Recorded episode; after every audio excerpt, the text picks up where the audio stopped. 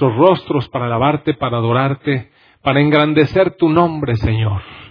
Gracias, bendito Padre. Ahora, Señor, que tu palabra edifique nuestras vidas y que demos fruto para ti, para gloria tuya. En el nombre de tu Hijo Jesús. Amén.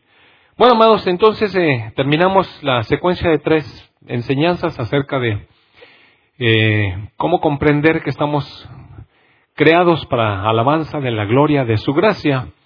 Y hoy quiero hablar con ustedes un tema que tiene que ver con tema relacionado, está también allí en el capítulo 1 de Efesios. Al final dice que fuimos creados para la gloria de Dios. Fuimos creados para la gloria de Dios. Fuimos creados para su alabanza. Fuimos creados para que Él sea engrandecido. Y qué mejor que nosotros, amados de, nuestro corazón, derramemos alabanzas a nuestro Dios. Fíjese, nada más, nada más cheque esto si no es de Dios. Hoy en la mañana me había propuesto leer este versículo. Y de verdad que ni tenía la menor idea de lo que iba a decir el boletín. Y viene encabezando el boletín el versículo. Es increíble, ¿no? Las, las, las posibilidades, las probabilidades de que ocurran estas estas cosas son bajísimas. Tampoco sabía qué, qué, alabanza íbamos a tener hoy y tampoco sabía que las niñas iban a participar en esta alabanza. Pero creo que todo lo va a usar Dios para encadenar una, un mensaje que Él tiene para nosotros. Dice entonces, al principio del boletín, el primer versículo que viene ahí, así que ofrezcamos siempre a Dios por medio de Él, es decir, por medio de Jesucristo, sacrificio de alabanza. Si Jesús no hubiera llegado a nuestro corazón, amados hermanos, nunca podríamos alabar a nuestro Dios. Mire, fíjese bien. Prenda, prenda su espíritu.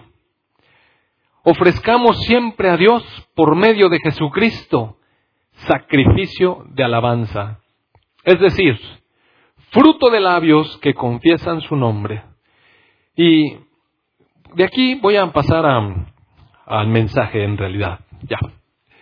Fíjese usted, cuando no estábamos redimidos, cuando habíamos escuchado de Dios, porque sí hemos escuchado de Dios, eh, desde pequeños de alguna manera nos inculcaron que Dios existía y que pues allá está en los cielos gobernando y es el Señor y nuestro Creador. Algo habíamos escuchado de eso.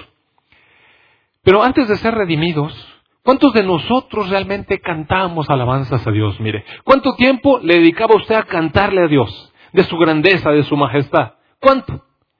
Mire, yo nada más cantaba rancheras, cantaba de esas canciones de, de desgarramiento el alma cuando ahí la chava le puso a uno el cuerno y ah, le rompen a uno el corazón. Y yo no le rompía a nadie, yo no tenía novias, ¿verdad? Pero me lo rompieron. Y entonces, en fin, eh, uno canta, ¿qué canta? Mire, boleros, rancheras y cosas románticas y eso canta.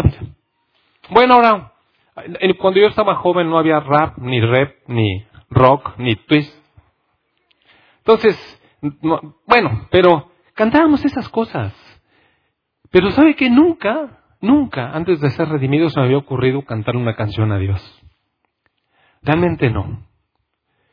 Y cuando me acerqué al Señor y le conocí, pude comprender por qué la gente le cantaba, por qué levantaba sus manos y derramaba su alma delante de Dios. Y empecé a comprender, la palabra se empezó a hacer una realidad a mi, a mi vida. Y empecé a cantar. Entonces ahora empiezo a, a comprender cada vez más profundamente qué es eso de que fui creado para la alabanza de Dios. Cada día lo que comprendo más y cada día me gozo más en medio de la alabanza y de verdad, yo no sé usted, pero hubo un momento en medio de la alabanza cuando estábamos todos juntos cantando que yo sentí que estaban abiertas las puertas del lugar santísimo y Dios estaba gozándose con su pueblo y, nos estaba escuchando y estaba agradado con nosotros y nos visitaba en una presencia espiritual profunda y me dieron ganas de llorar, de verdad. Espero que cada, uno de ustedes lo haya sentido igual y lo haya disfrutado. No solamente lo haya sentido, sino lo haya disfrutado. Eh, no importa si nosotros creemos o no creemos. No importaba en realidad si eh, nosotros no tomamos en cuenta a Dios. Mire, el Señor es soberano, eterno, creador. Y desde siempre, desde, desde el principio de los tiempos, cuando Él creó las cosas, la creación le dio alabanzas a Dios. Y el tema de hoy que voy a tratar se llama de la alabanza a la adoración. De la alabanza a la adoración, porque fuimos creados para alabarle. Fuimos creados para alabanza de su gloria. Si me acompaña, por favor, al Salmo 19. Bueno, eh, gracias, qué gentil eres. Muy amable. tiene un poquito de ecos, Fabri. ¿Le puedes quitar los ecos, por favor?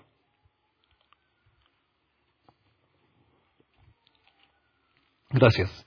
Entonces, en el Salmo 19 dice, dice, los cielos cuentan la gloria de Dios y el firmamento anuncia la obra de sus manos. Mire, desde que Dios creó el universo, yo no sé cuántos millones de años, no sé eso. Lo que sí sé es que toda la creación alaba el nombre de Dios. Y en el libro Romanos, el apóstol Pablo le reclama a los romanos, a la gente incrédula, que aunque no vean a Dios, Dios se hace claramente visible a través de las cosas creadas. Oiga, es cosa de contemplar el universo, es cosa de contemplar la creación, el equilibrio ecológico que hay en nuestro planeta. Todas las cosas, mire, hablan de la grandeza de Dios. Realmente solamente uno queriendo, queriendo ser sabio y negándose a la revelación de Dios en su creación y en sus cosas, es como dice la Escritura, acabamos siendo necios acabamos entenebreciendo nuestro corazón porque no queremos ver a Dios a través de su creación. Pero los cielos cuentan la gloria de Dios, amados hermanos. Y el firmamento anuncia la obra de sus manos. Mire, ahí está. Ahí está, es maravilloso ver el universo. Es maravilloso ver la creación, cada cosa que Dios hizo. Esta niña que caminaba ahorita ahí en el anuncio en medio de las flores. De esas flores son del campo, mire. Son flores silvestres. Crecen y qué hermosura. Qué hermosura. Entonces, eh, la creación canta desde el principio de la obra maravillosa de Dios. En el Salmo 8, si me acompaña usted por favor al Salmo 8, es otro salmo donde David, con una gran sensibilidad espiritual, eh, declara cómo es que hay grandeza en el nombre de Dios. En el verso 1, capítulo 8 de Salmos dice, Oh Jehová, Señor nuestro, cuán glorioso es tu nombre en toda la tierra. Y luego el Señor eh, hizo que por, por, el aliento de su boca, por esa inspiración, ese aliento de Dios, ese hálito de vida, pusiera eh, el rey David este versículo que no le encontraba yo el sentido hasta hoy, mire, hasta hoy se lo encontré, porque dice, oh Jehová, Señor nuestro, cuán glorioso es tu nombre en toda la tierra. Has puesto tu gloria sobre los cielos. Nuestro Dios es grandioso, soberano, puso su gloria en los cielos. En verdad lo podemos ver. Y después dice, de la boca de los niños y de los que maman, fundaste la fortaleza a causa de mis enemigos. ¿No le pareció una, una expresión en, en medio de la inocencia cuando la niña pasó aquí al frente e hizo esta oración? ¡Wow! Mire que me quebró, allí me quebró el Señor. Y me dijo, esto esto así, una alabanza inocente, de un corazón puro que se levanta delante de mí a cambio de nada. ¿A cambio de qué? De nada. Nosotros a veces venimos delante de Dios con, eh, sí, un poco de adoración y un poco de alabanza, pero casi, casi listos para las peticiones. Listos para presentarle nuestros casos. Mira, la niña vino y dijo, te queremos ofrecer sacrificio, alabanza, una ofrenda agradable delante de ti. ¿A cambio de qué? De nada, miren. De la boca de los niños y de los que maman fundó la fortaleza. Está hablando de alabanza, Señor nuestro, qué glorioso es tu nombre en toda la tierra. Después interpone esta cuestión de los niños y en el verso 3 dice, cuando veo tus cielos, obra de tus dedos, la luna y las estrellas que tú formaste, digo, ¿qué es el hombre para que tengas de él memoria? Y el hijo de del hombre para que lo visites? Le has hecho poco menor que los ángeles y lo coronaste de gloria y de honra. Le hiciste señorear sobre las obras de tus manos. Todo lo pusiste debajo de sus pies. Ovejas, bueyes, todo ello. Y asimismo las bestias del campo, las aves de los cielos, los peces del mar, todo cuanto pasa por los senderos del mar. Oh Jehová, Señor nuestro. cuán grande es tu nombre en toda la tierra. Mire, David empieza a meditar en la creación y cuál era su lugar en la creación. Y se dio cuenta que Dios lo puso sobre todas las cosas, para gobernar sobre ellas. Se conocía el Génesis, mire. El rey David había leído la ley desde el principio y meditaba en ella de día y de noche. Entonces podía reflexionar y darle gracias a Dios por ello. Aparte lo, lo vivía. Él vivía en medio de los animales. Él eh, cuidaba los rebaños de su padre. Y él había defendido los rebaños, las ovejas, de las garras del león y del oso. Entonces era un hombre que desde muy jovencito sabía que él estaba por encima de la creación por voluntad de Dios. No confiaba en su fuerza. No crea que enfrentó al león y al oso en sus fuerzas, sino sabiendo cuál era su lugar, mire.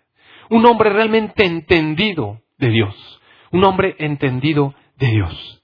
Y entonces así construye estos salmos que nos dejan ver, amados hermanos, la grandeza de Dios en su creación.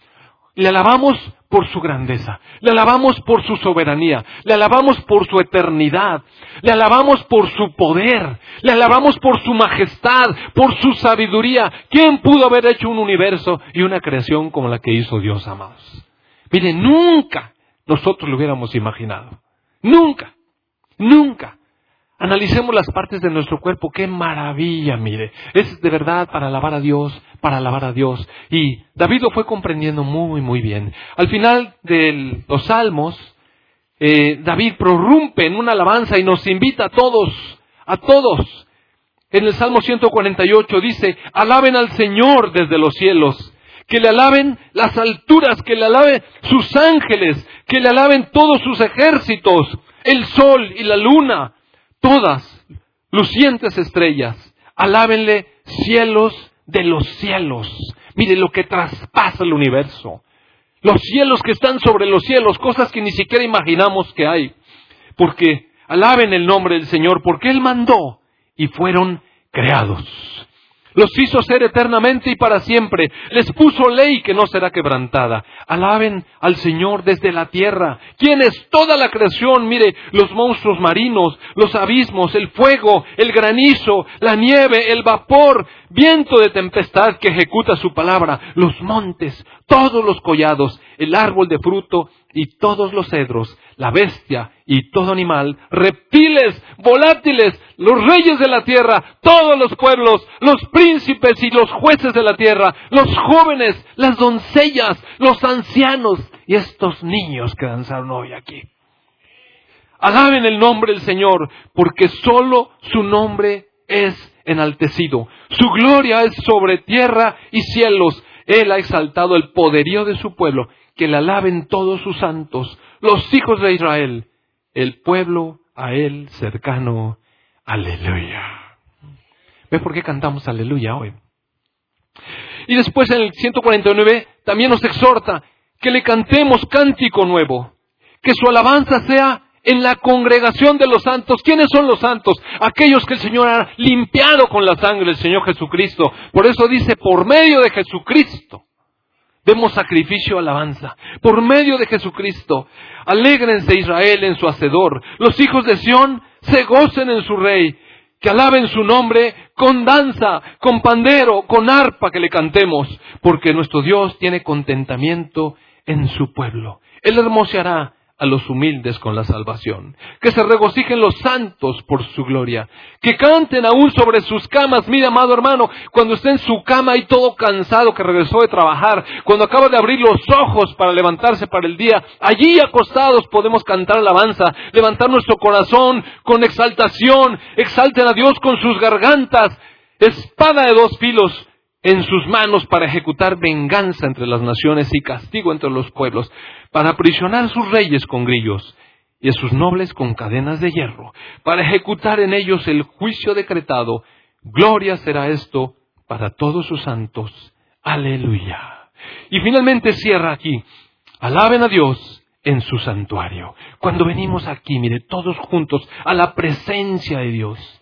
Que le alabemos en la magnificencia de su firmamento por sus proezas. conforme a la muchedumbre de su grandeza. Que le alabemos a son de bocina, con salterio, con arpa, con pandero, con danzas, con cuerdas, con flautas, con címbalos resonantes. Es el con esos tamborazos que me levantan, mire. Qué padre le hace, ¿verdad? Y mi corazón se levanta. Y luego también el bajo, mire, el sax me llevó a una adoración. Todos los instrumentos que alaben a Dios. Amén. Todo lo que respira, alabe al Señor. Aleluya, mire. Y, y, claro, mire, cuando estamos llenos de gozo, de alegría, cuando tenemos paz en nuestro corazón, imagínese hoy se levantó esta mañana sano, con bienestar en su cuerpo, sintiéndose bien, con un espíritu positivo, eh, sin calor, estaba fresco, había llovido. Oiga, qué hermosa mañana llena de, de, árboles, llenos de, de, flores, llenos de hojas, la primavera en, en pleno. Amados, la vida. Y nos podemos levantar con nuestra familia, todos estaban sanos hoy, gracias a Dios. Yo no sé si usted desayunó o no, pero hay un plato en su mesa. Y usted comió. Ayer cenó. Y hoy venimos a la presencia de nuestro Dios con gratitud y claro que le alabamos. Hoy entramos en su presencia con júbilo, con acción de gracias, con alabanza. Dándole gracias a nuestro Dios por lo bueno que es. Reconociendo, amados hermanos, amados hermanos, lo que ha hecho nosotros, su obra en nosotros. Entonces David en el Salmo 103, mire si me acompaña, muy consciente, muy consciente de la labor de Dios en su vida, dice, Dice, bendice alma mía al Señor. El espíritu de David, lo profundo de él, le habla a su alma y, le dice, ¡Ey, ey, despierta! Porque a veces no tenemos ganas, mire. A veces andamos adormecidos. A veces andamos preocupados por cosas. Oye, y el lunes, y no sé qué. Y sabes qué, la cosa está difícil, reinosa, y va a llegar a victoria. Y, y cómo está la situación. Y empieza uno a pensar yo no sé qué. Y entonces quita uno los ojos de donde debe. Entonces, David, mire, con su espíritu vivificado, le habla a su alma y de lo profundo le dice, bendice alma mía al Señor.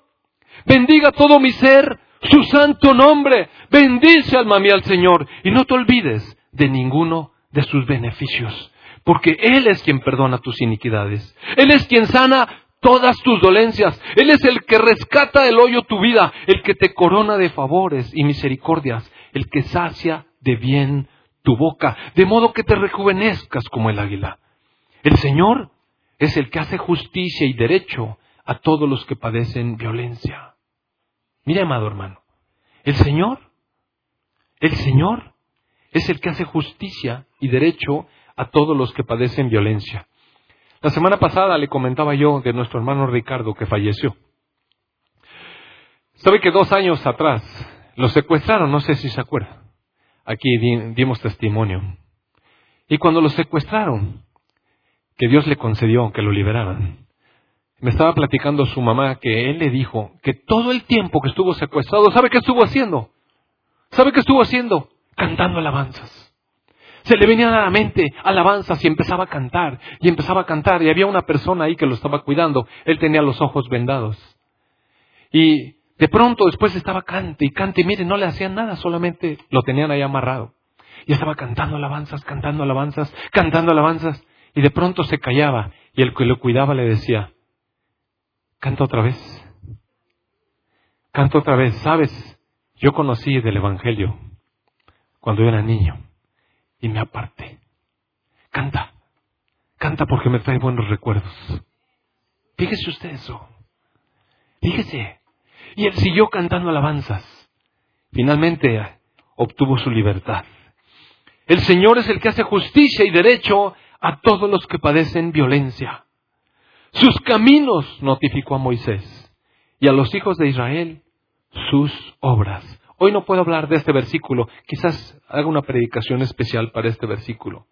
Lo importante es que David se da cuenta que el Señor es misericordioso y clemente, que es lento para la ira, que es grande en misericordia, que hacemos cosas, pero nos tiene paciencia, que Él no peleará para siempre, ni para siempre estará enojado, que no ha hecho con nosotros conforme a nuestras iniquidades. No nos ha pagado conforme a nuestros pecados, porque como la altura de los cielos sobre la tierra engrandeció su misericordia sobre los que le temen.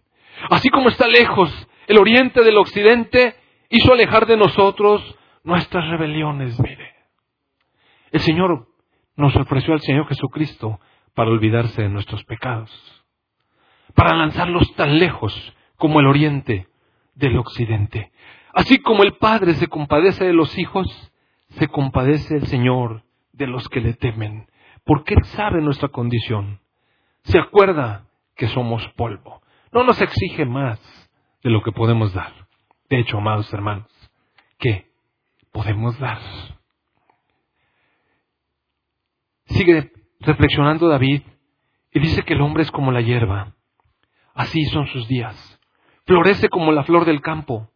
Pasa viento por ella y perece. Y su lugar no la conocerá más. Pero la misericordia del Señor es desde la eternidad y hasta la eternidad sobre los que le temen. Si se fija, continuamente dice, sobre los que le temen, sobre los que le temen, sobre los que le temen, sobre los que guardan su pacto, los que se acuerdan de sus mandamientos para ponerlos por obra. Ya sabemos que no podemos, pero mire, nos acordamos, tememos de Dios. El Señor estableció en los cielos su trono y su reino domina sobre todos. Por eso lo alabamos, amados hermanos, porque Él está en su trono. Ahorita voy a hablar más profundamente de esta situación. Ahorita solamente retenga en su mente este, este pasaje. El Señor estableció en los cielos su trono y su reino domina sobre todos. Mire, usted piensa que la cosa está descontrolada. Venga la palabra y la palabra le va a dar confianza. El Señor estableció en los cielos su trono y su reino domina sobre todos. Mire, su reino domina sobre todos. Hermano, hermano, algunos salmos tienen una palabra ahí que dice Selah, ¿ha visto? A veces hay que detenerse y, pensar un momento en lo que estamos leyendo. Creo que este es un momento para reflexionar. Nuestro Dios estableció en los cielos su trono y su reino domina sobre todos. Piense, piense las implicaciones de eso. Piense cómo está nuestro país, el mundo, nuestro estado, nuestra ciudad. Y luego llévelo a la palabra y contraste que el Señor estableció en los cielos su trono y su reino domina sobre todos. Bendigan al Señor los ángeles que Él tiene, poderosos en fortaleza que ejecutan su palabra, obedeciendo la voz de su precepto. Bendigan al Señor todos sus ejércitos, ministros suyos que hacen su voluntad. Bendigan al Señor todas sus obras en todos los lugares de su señorío. Bendice, alma mía, a mi Dios. ¿No le parece hermoso cómo el Espíritu nos da testimonio? Y mire, eso solamente ocurre cuando uno está redimido. Cuando uno está redimido se da cuenta de la grandeza de Dios y es impulsado por el Espíritu que mora en uno para dar alabanza a nuestro Dios. Para darle alabanza a nuestro Dios porque no nos debemos olvidar de ninguno de sus beneficios, porque Él es bueno, porque el Señor se ha engrandecido. Mira, el Salmo 104 no lo voy a leer todo, le voy a leer solamente un pedacito. En la introducción dice, bendice alma mía al Señor. Señor Dios mío, mucho te has engrandecido. Te has vestido de gloria y de magnificencia. Cubriste de luz como de vestidura. Extendiste los cielos como una cortina estableciendo tus aposentos entre las aguas. Pusiste las nubes por tu carroza. Andas sobre las alas, alas del viento. Haces a los vientos tus mensajeros. A las flamas de fuego tus ministros. Mire, todo lo que pasa en la tierra, incendios, vientos, todo, amados hermanos, es un mensaje de Dios. Él está por encima de todo. Él fundó la tierra sobre sus cimientos y no será jamás removida a menos que Él quiera. Y entonces sigue hablando y de, toda la creación, de cómo el Señor, por ejemplo en el verso 10 dice, tú eres el que envía las fuentes por los arroyos, van entre los montes, le dan de beber a todas las bestias del campo, mitigan su sed los asnos monteses. ¿No le parece maravilloso? A sus orillas habitan las aves de los cielos y cantan entre las ramas. Riegas los montes desde sus aposentos. En el verso 14 dice, Él hace producir el heno para las bestias, la hierba para el servicio del hombre que saca pan de la tierra. Bueno, hasta el vino que alegra el corazón del hombre, pues. Y así, mire, el aceite que hace brillar el rostro, todas estas cremas que se ponen las señoras, oiga. Qué hermoso. Nuestro Dios nos da el pan que sustenta nuestra vida. Los, los árboles se llenan de savia y cosas así. En el verso 24 dice, cuán innumerables son tus obras, oh Dios. Hiciste todas las cosas con sabiduría. La tierra está llena de tus beneficios. He allí el grande y anchuroso mar. Ahí se mueven seres innumerables, pequeños, grandes. Ahí andan las naves. Ahí está Leviatán que hiciste para que jugara en él. Pero mira el verso 27. E, esta es la parte a la que quería llegar. Todos esperan en ti. Toda la creación espera en Dios para que les dé su comida a su tiempo. ¿No, ¿No, le parece un descanso? Esperar en Dios para que nos dé de comer en su tiempo. Cuando Él nos da, recogemos. Cuando Él abre su mano, nos saciamos de bien. Cuando esconde su rostro, amados hermanos, nos turbamos. Mire, cuando por un momento Dios esconde su rostro en nuestra vida, mire, nos perturbamos. Y esto tiene un propósito y ahora más adelante le voy a decir por qué. ¿Por qué a veces Dios esconde brevemente su rostro en nosotros y nos turba? El solo hecho de que Dios gire su rostro y no nos vea, mire, nos perturba. Piénselo. Reflexione otra vez allí. Cuando les quitas el hálito, dejan de ser. Si Dios nos retira su aliento de vida, mire, perecemos y volvemos al polvo. Pero envía su espíritu y son creados otra vez renovando la faz de la tierra. Entonces el salmista entra y diciendo, sea la gloria del Señor para siempre, que se alegre el Señor en sus obras, porque Él mira la tierra y ella tiembla. Ahora, dice, a mi Dios cantaré salmos mientras viva. David está convencido de que Él fue creado para alabar a Dios. Y dice, mientras yo viva, voy a cantarle. Dulce será mi meditación en Él. Me regocijaré en mi Dios. Y mire, sean consumidos de la tierra los pecadores y los impíos dejen de ser. Bendice, alma mía, a nuestro Dios. Aleluya. Se fija cómo se va impulsando de lo profundo de su ser. Y eso está bonito, mire. Poder alabar a nuestro Dios en medio de su grandeza, pensando. Y es hermoso. A, veces venimos a la iglesia y nos vamos contagiando de este espíritu de alabanza. De pronto nos llevamos un disco, andamos cantándolo en nuestro carro, hasta que alguien se nos atraviesa, perdemos momentáneamente el espíritu de alabanza, pero luego lo recuperamos. Y así va nuestra vida. Sin embargo, ahora le voy a enseñar cómo pasar a la adoración. Eso es alabanza.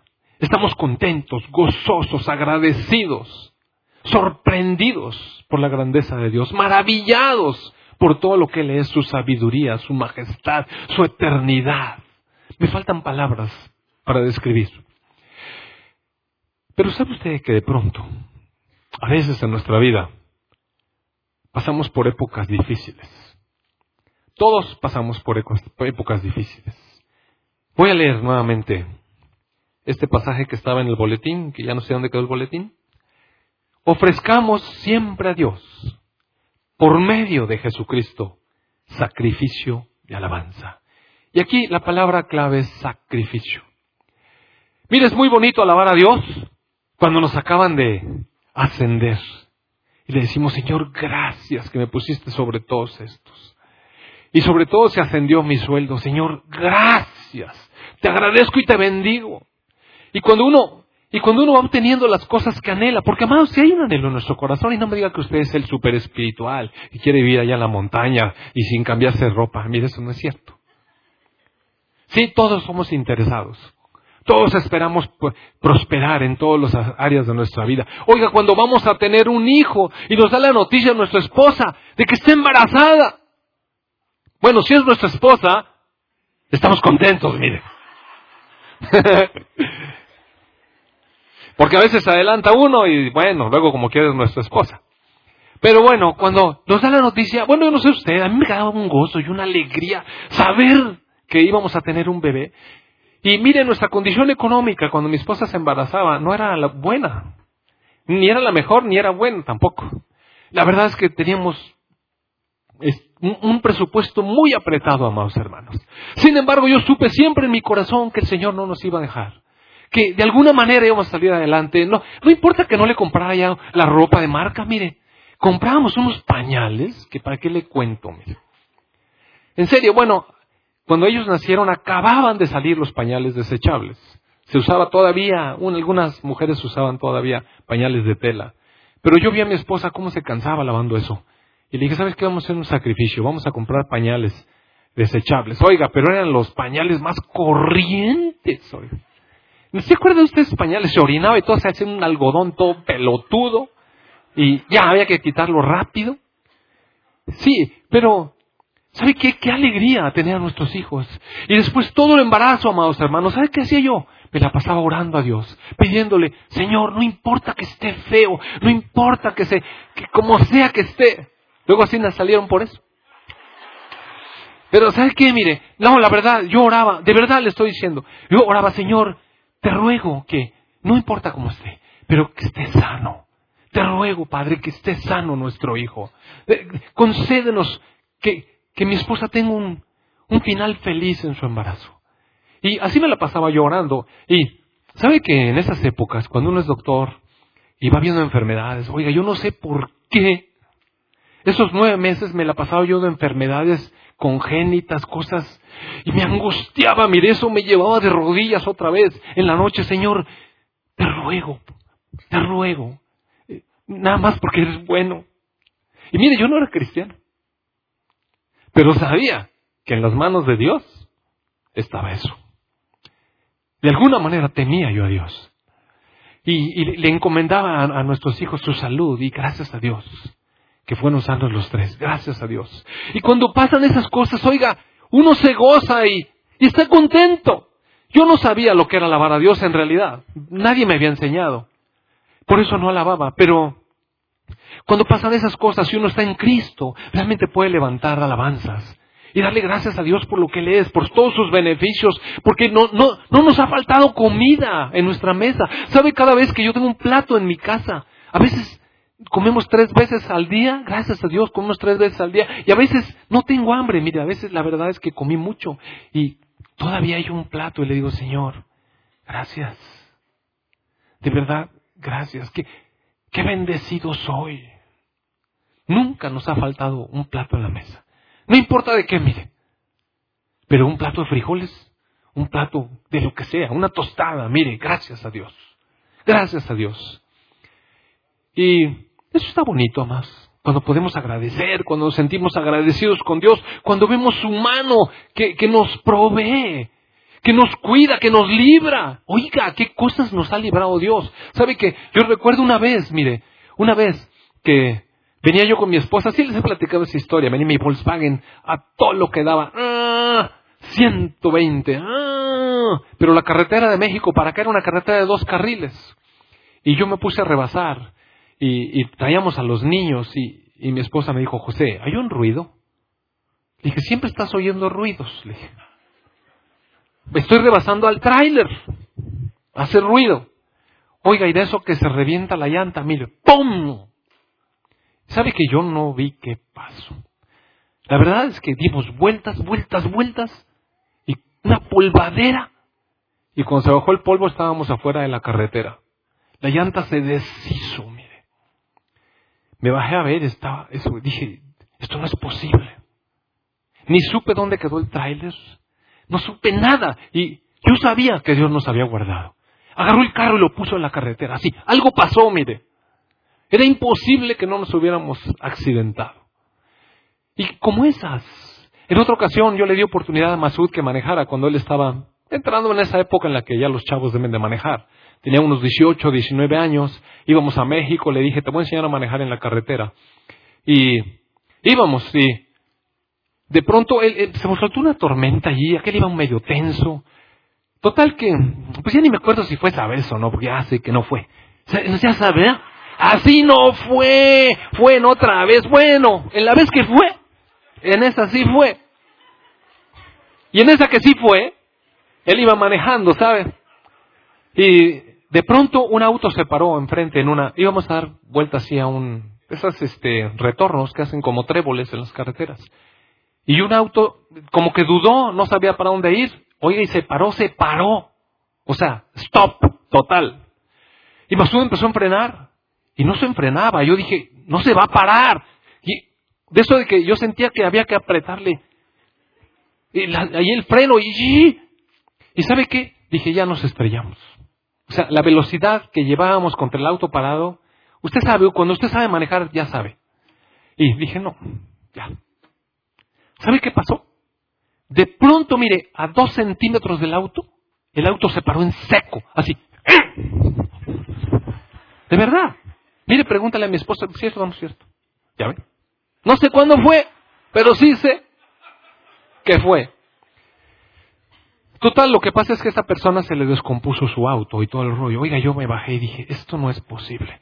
Yo sentí que alguien le puso la mano al carro, mire. De verdad, no fue, no fue una enfrenada normal. Algo pasó. Y bueno, total, esta persona ahí traía un problemón, no traía dinero para arreglar su carro y toda la cosa. Y yo dije, del choquezón que nos íbamos a poner, ayudarle a este que componga su carro, me va a salir más barato. Porque es como Dios va moviendo, ¿eh? Y yo le di gracias a Dios, ya éramos cristianos, ahí sí le di gracias a Dios, Señor, yo sé que tú nos salvaste. Y ahí uno le da gracias, mire, y alaba a Dios, sí se alaba. Pero amados, hay tiempos difíciles, hay tiempos difíciles, ¿y qué vamos a hacer allí? Mire, ¿qué vamos a hacer allí? Le voy a leer un salmo. El salmo está escrito por, por personas que están muy agradecidas con Dios. Pero si usted lee los salmos, va a ver cuánto dolor hay, allí, de pronto. Mire, este es un salmo que la primera parte se lo saben todos los cristianos. Le hemos cantado, como el siervo brama por las aguas, así clama por ti. ¿Qué? Bueno. Entonces, dice, como el siervo brama por las corrientes de las aguas, así clama por ti, oh Dios, el alma mía. Mi alma tiene sed de Dios, del Dios vivo. Y cuando uno canta ese fragmento, que es lo único que canta, uno piensa que este cuate se la está pasando realmente bien, o que está un domingo en la iglesia y buscando la presencia de Dios. No sé qué le venga a usted a la mente. Pero muchas veces yo lo canté en la iglesia. Entonces yo pensé que era un momento para buscar la presencia de Dios. Pero cuando uno sigue leyendo el Salmo, mire, dice, ¿Cuándo vendré y me presentaré delante de Dios? Fueron mis lágrimas mi pan de día y de noche. Oiga, cuando las lágrimas de uno son el pan de cada día, mire, la cosa está tremenda. Cuando está uno llorando de día y de noche, usted sabe cómo es. Yo no sé cuántos hayan pasado esos dolores que hasta el hambre se le quita a uno y ya no quiere comer. Solamente quiere llorar. Nosotros hemos pasado varias. Porque no, no crea que, ah, es el que predica, pues sí, él siempre le va bien. No, amado hermano. Sabe que hemos pasado unas bien buenas de dolor, de, de derramar nuestra alma como este hombre. Mis lágrimas fueron mi pan de día y de noche. Y la gente nos dice, ¿dónde está tu Dios? ¿Sabe una cosa? A mí me lo dijeron. A ver, no que muy cristiano. A ver, no que muy de la iglesia. Miren lo que les pasó. Así nos dijeron cuando estábamos en el profundo dolor. Mire, lo que necesita uno es un abrazo, una mano extendida, un estoy contigo y, pues sí, eso sí, mucha iglesia. Desatendieron todo, por eso les pasa lo que les pasa. Y, mire, un hachazo en el corazón. Está uno llorando. Y los demás, a ver, ¿dónde está tu Dios? Entonces el salmista dice, me acuerdo de estas cosas y derramo mi alma dentro de ti. De cómo yo fui con la multitud y la conduje hasta la casa de Dios, entre voces de alegría y de alabanza del pueblo en fiesta. ¿Sabe? Mi esposa y yo, un tiempo, éramos los líderes de alabanza en una congregación. Y en verdad, nos dedicábamos a esto, a conducir al pueblo entre voces de alegría y de alabanza. A eso nos dedicábamos, con la multitud, conduciéndolos hasta la presencia de Dios. Y ahora estábamos llorando. Pero del espíritu, de lo profundo, dice, ¿por qué te abates, oh alma mía? Y te turbas dentro de mí. Espera en Dios, porque aún he de alabarle. Salvación mía y Dios mío. Dios mío. Entonces uno va con Dios y derrama su alma. Mi alma está abatida en mí. Me acordaré por tanto de ti desde la tierra del Jordán, cuando todavía yo no pasaba a este tiempo. Mire, si usted lee el título del libro, dice, pues dice el libro 2, capítulo 42, dice, mi alma tiene sed de Dios. Y abajo, con unas pequeñas letras, dice, al músico principal, masquil de los hijos de Coré. Masquil, masquil significa enseñanza. Es, una enseñanza, es una instrucción. Este salmo tiene una enseñanza. Y sabe que enseñanza en la palabra no significa así como venir a dar clases.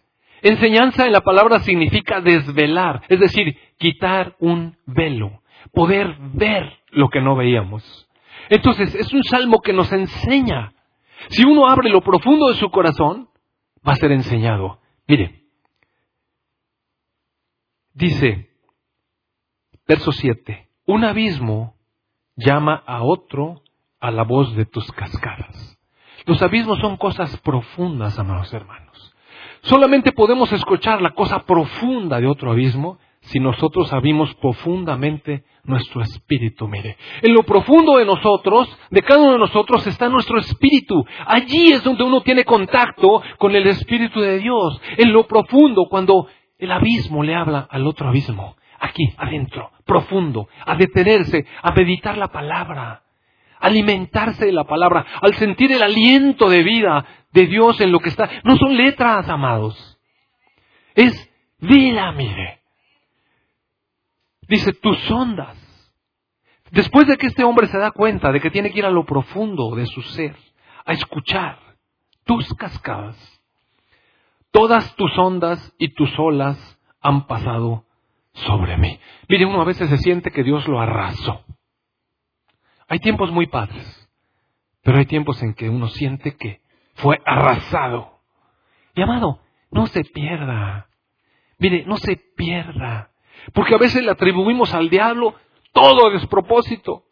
Y aún cuando Dios está tratando de enseñarnos cosas, mire, ahí andamos peleando, reprendiendo, diciéndole a la gente que el diablo nos robó y no sé qué tantas cosas. ¿Por qué no va a lo profundo, mire?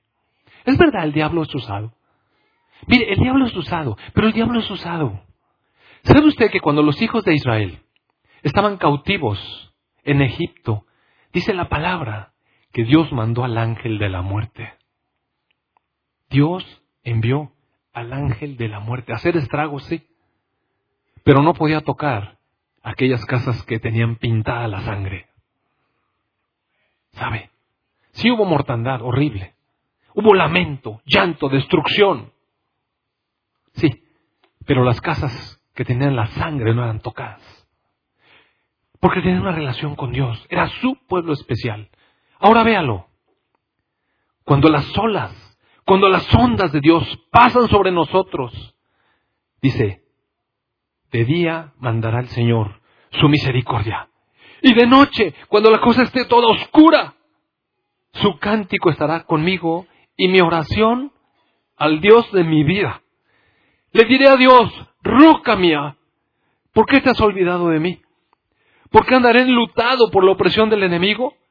Como quien hiere mis huesos, mis enemigos me afrentan diciéndome, ¿dónde está tu Dios?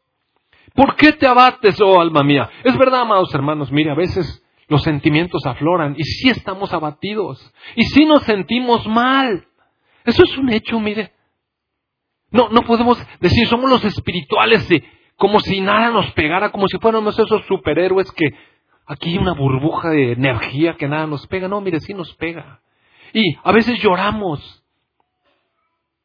Pero entonces, ¿qué responde nuestra alma? El Espíritu dice, espera en Dios, porque aún he de alabarle. Salvación mía y Dios mío. Un hombre que conocía esta situación era Habacuc. Si me acompaña un momentito a buscar, vamos a buscar a Habacuc.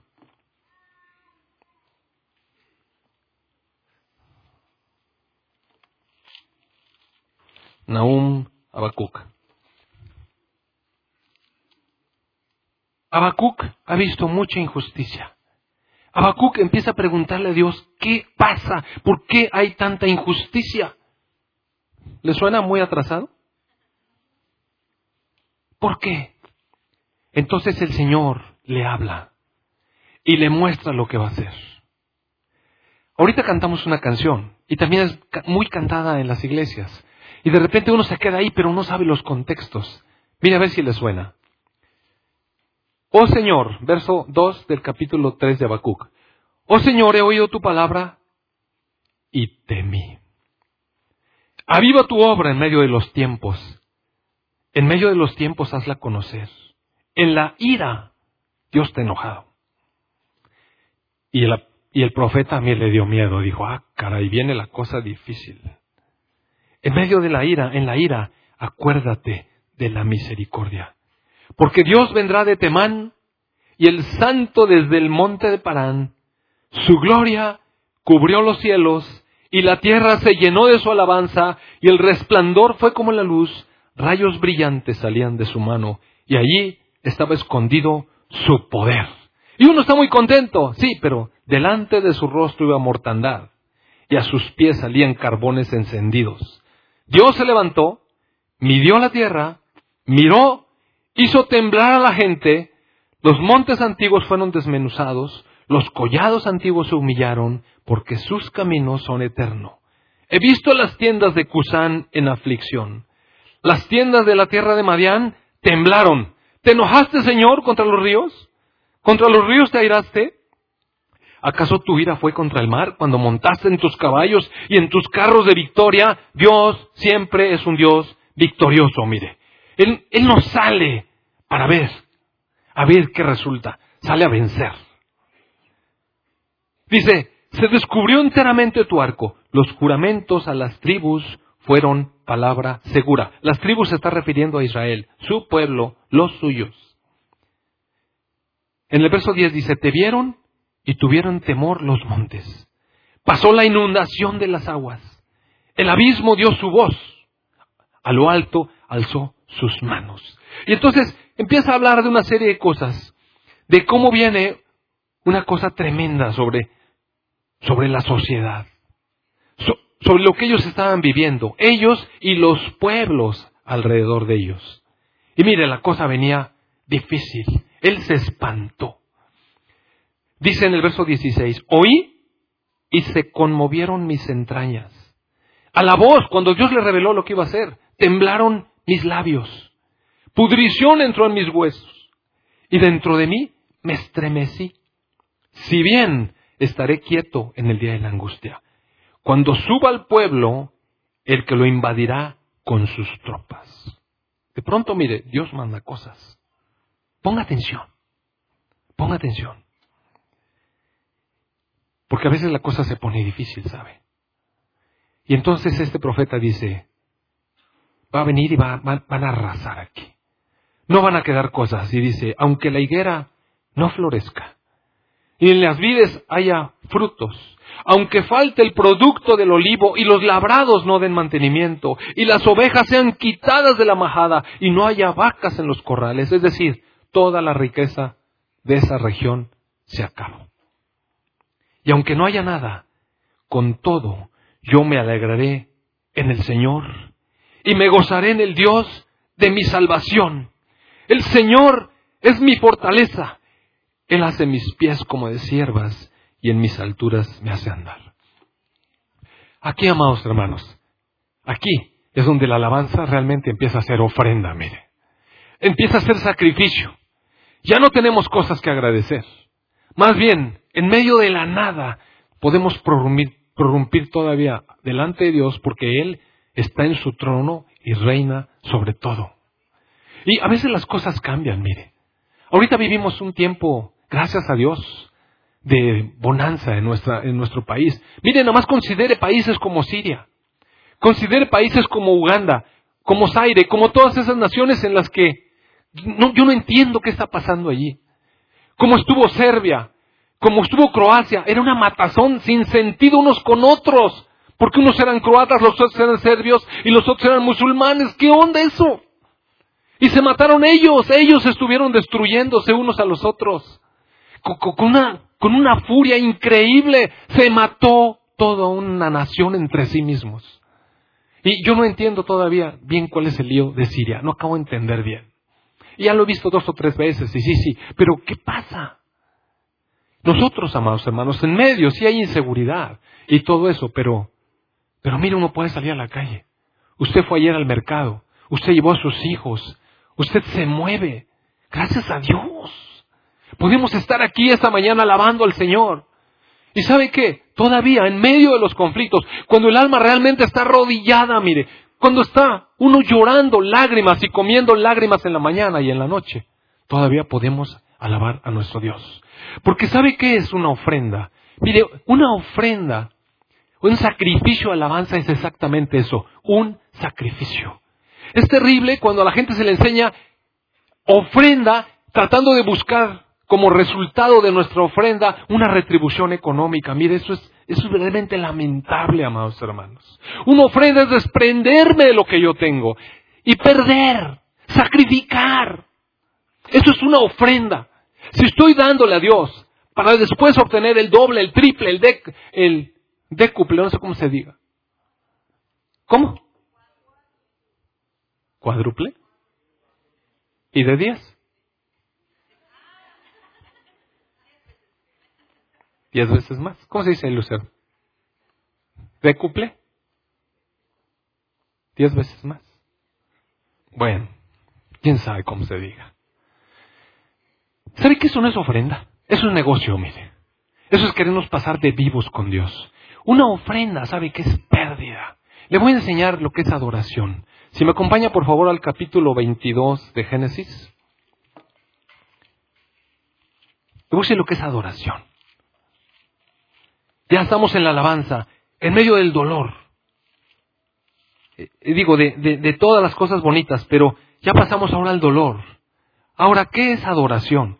A veces, a veces, no sé, tenemos el concepto de que alabar es gritar, danzar, aplaudir todo, y cuando empezamos a cantar lento es adoración. No, mire, le voy a decir que es adoración. Capítulo 22 de Génesis, verso 1 dice, aconteció después de estas cosas que probó Dios a Abraham. Si usted recuerda, Abraham fue un hombre que estuvo esperando por descendencia 100 años. 100 años. Y su esposa tenía 90. No tenía, de por sí Sara era estéril, estéril de nacimiento. Pero después de tantos años, 90 años, estaba absolutamente seca. Y después Dios le dio un hijo. Y 14 años después, 14 años de tener a su hijo amado, Dios viene y prueba a Abraham. Dice, probó Dios a Abraham y le dijo, Abraham. Y él dijo, heme aquí. Y dijo, toma ahora tu hijo, tu único, Isaac. No te equivoques. Isaac, a quien amas. Y vete a tierra de Morea y ofrécelo allí en holocausto, sacrificio, sobre uno de los montes que yo te diré. Y Abraham se levantó muy de mañana y enalbardó su asno y tomó consigo dos siervos suyos y a Isaac, su hijo, y cortó leña para el holocausto, y se levantó y fue al lugar que Dios le dijo, mire, Abraham sabía perfectamente lo que era un holocausto, era degollar un animal, ponerlo sobre la leña y encenderlo, y prenderlo delante de Dios como una ofrenda. Eso era un holocausto. Al tercer día, Alzó Abraham sus ojos y vio el lugar de lejos. Caminaron tres días, él y su hijo, y los dos que acompañaban. Entonces dijo Abraham a sus siervos, esperen aquí con el asno.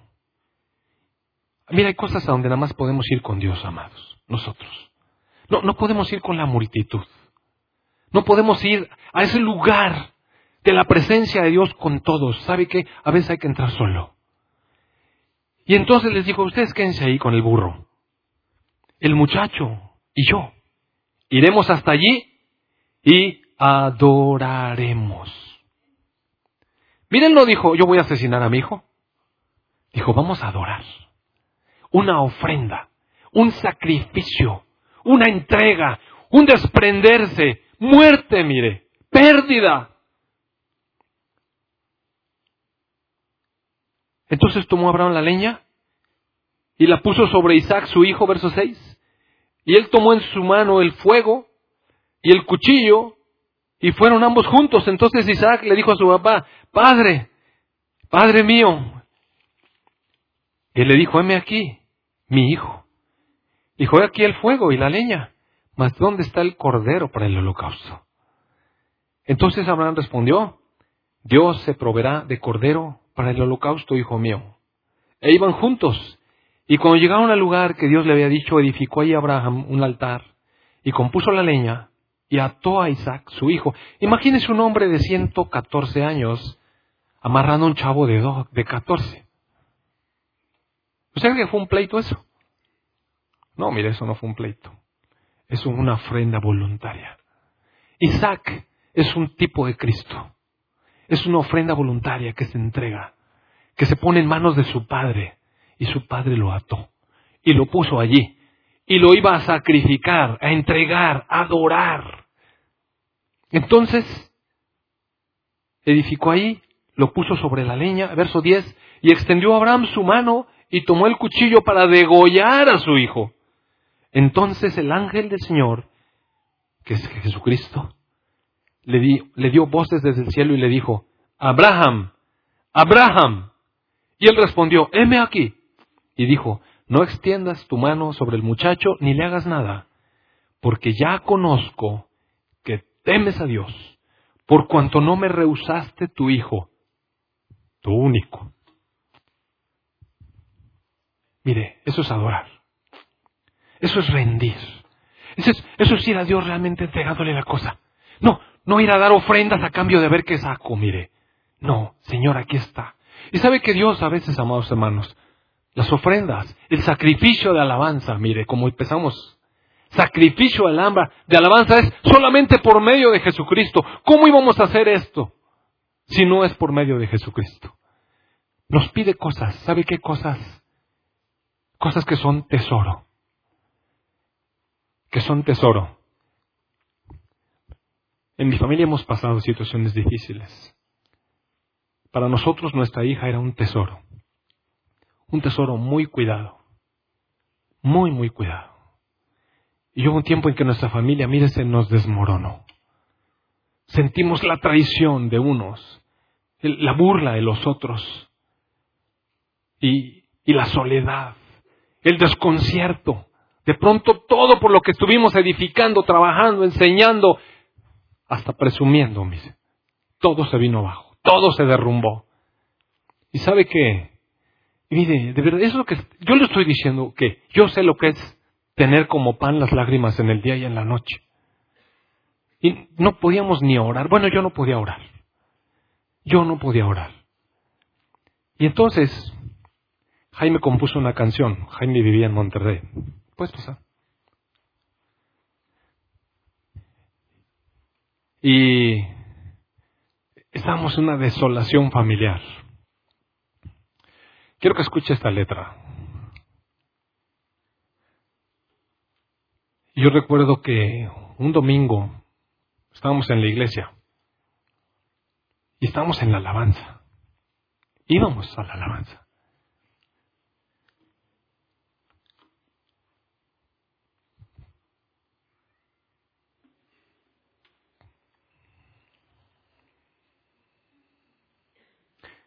Y entonces empecé a cantar este canto.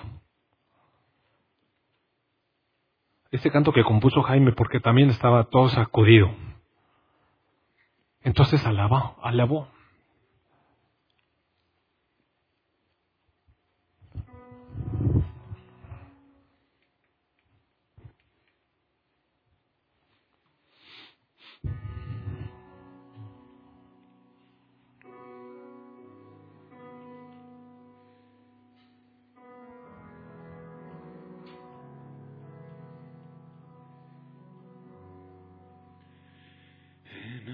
Y mire, Dios es fiel.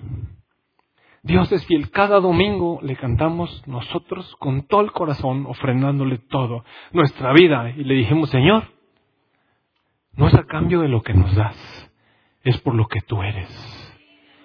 Porque tú sigues siendo soberano y reina sobre los cielos. Te entrego como ofrenda todo. Mi vida, mi esposa, mi hija, mi hijo, mi familia, nada somos. Realmente nada somos. Voy a cerrar con esto. Yo sé que a lo mejor estoy un poco largo, pero ¿sabe qué? Creo que el Señor está hablando vida. Voy a cerrar con esto. Mire, el Salmo 22 es un salmo que es profético. Lo escribió David. Estaba señalando, apuntando hacia el tiempo del Señor Jesucristo. El Señor Jesucristo vino a la tierra como un hombre. Dice aquí, Salmo de David, Dios mío, Dios mío, ¿por qué me has desamparado? Recuerda usted estas palabras. Son palabras que profirió Jesucristo cuando estaba colgado en la cruz. Eran de sus últimas palabras. ¿Por qué estás tan lejos de mi salvación y de las palabras de mi clamor? Dios mío, clamo de día y no respondes, y de noche y no hay para mí reposo. El alma del Señor Jesucristo, mire, estaba abatida. Cuando él oró en Getsemaní, le dijo a sus discípulos, mi alma se entristece, mi alma está angustiada hasta la muerte. Y aquí está, un alma derramada delante de Dios, pero en medio del dolor de su alma levantó, levantó su espíritu y dijo, pero tú eres santo, Tú que habitas entre las alabanzas de Israel, en ti esperaron nuestros padres. Esperaron y tú los libraste. Clamaron a ti y fueron librados. Confiaron en ti y no fueron avergonzados. Y el Señor Jesús sabía su condición y dijo, mas yo soy gusano y no hombre, oprobio de los hombres y despreciado del pueblo. Todos los que me ven me escarnecen, estiran la boca, menean la cabeza diciendo, se encomendó al Señor, se encomendó a Jehová, que Él le libre, que se salve, puesto que en Él, que le salve, porque en Él se complacía. Pero tú, está hablando con su Padre, tú eres el que me sacó del vientre, el que me hizo estar confiado desde que estaba en los pechos de mi madre. Sobre ti fue echado, fui echado desde antes de nacer. Desde el vientre de mi madre, desde el vientre de mi madre, tú eres mi Dios. No te alejes de mí, porque la angustia está cerca, porque no hay quien ayude. Me han rodeado muchos toros, fuertes toros de Bazán me han cercado, abrieron sobre mí su boca como león rapaz y rugiente. He sido derramado como aguas y todos mis huesos se descoyuntaron. Mi corazón fue como cera, derritiéndose en medio de mis entrañas, como un tiesto, como una hoja. Se secó mi vigor, y mi lengua se pegó a mi paladar, y me has puesto en el polvo de la muerte, porque perros me han rodeado. Me ha cercado cuadrilla de malignos, horadaron mis manos y mis pies Contar puedo todos mis huesos. Entre tanto, ellos me miran y me observan. Repartieron entre sí mis vestidos y sobre mi ropa echaron suertes. Mas tú, tú, Padre, no te alejes. Fortaleza mía, apresúrate a socorrerme. Libra de la espada mi alma, del poder del perro mi vida. Sálvame de la boca del león y líbrame de los cuernos de los búfalos. Y cuando está derramando su alma, miren, profundo dolor, amados, que sí podemos hacer eso. Mire bien el Espíritu, mire, mire bien el Espíritu y vea la transformación. Dice, anunciaré tu nombre a mis hermanos. Él sabía, mire, lo que estaba haciendo. El cuerpo de Cristo, la familia de Dios, sus hermanos, nosotros. En medio de la congregación te alabaré. ¿Quién cree que estuvo alabando con nosotros hoy a Dios, amados hermanos? Nuestro Señor Jesucristo, mire. Él, en medio de la congregación, alabando a Dios, los que tememos al Señor, alabémosle, glorifiquémosle, descendencia de Jacob, témanle ustedes, descendencia toda de Israel, porque no menospreció ni abominó la aflicción del afligido. Nuestro Dios no escondió su rostro en nosotros, ni de Jesús, sino que cuando clamó a Él, lo oyó. De ti será mi alabanza en la gran congregación. Mire, el Señor Jesucristo sigue colgado en la cruz. Mis votos pagaré delante de los que le temen. Comerán los humildes y serán saciados. Alabarán al Señor los que le buscan. Vivirá su corazón para siempre. Se acordarán y se volverán al Señor todos los confines de la tierra y todas las familias de las naciones adorarán delante de ti. Y eso hemos hecho hoy. ¿Sabe? Porque del Señor es el reino y Él regirá las naciones. Comerán y adorarán todos los poderosos de la tierra. Se postrarán delante de Él todos los que descienden al polvo, aun el que no puede conservar la vida a su propia alma. La posteridad le servirá. Esto será contado del Señor hasta la última generación vendrán y anunciarán su justicia a pueblo no nacido aún. Anunciarán que Él hizo esto. Mire qué maravilla, amado. Esto nos fue anunciado, esto fue profetizado, el Señor Jesús lo declaró estando colgado en una cruz y esto se ha cumplido. Hoy estuvimos ofreciendo sacrificio alabanza. Yo no sé en qué condiciones esté usted, a lo mejor hoy está contento, a lo mejor estaba triste, pero un día, amados hermanos, nos arrodillamos. Un día nuestra alma de verdad se decae y mire, ¿sabe qué? Podemos levantar las manos y decir, te alabo y te bendigo porque tú sigues en tu trono en medio de las alabanzas de tu pueblo y tú tienes control. Vamos a cerrar con una oración. Amado Padre, te alabamos y te bendecimos. Te adoramos, Señor, porque cuando escondes tu rostro de en medio de nosotros, Padre, nos estremecemos. Que nunca, Señor, deseemos estar lejos de ti. Que siempre anhelemos tu rostro, que como un siervo que busca las aguas, sediento, Señor, te encontremos a ti, fuente de agua de vida. Gracias, amado Rey. Gracias, amado Rey. En el nombre de tu Hijo Jesús, seas bendito por los siglos Jesucristo, nuestro Rey, nuestro Salvador. Eres nuestro Dios. Eres el Dios vivo. Eres la fuente de agua de vida. Eres, Señor, el Cordero Santo. A tu nombre la gloria, Señor Jesús. A tu nombre la gloria, Señor Jesús. A tu nombre la gloria, Señor Jesús.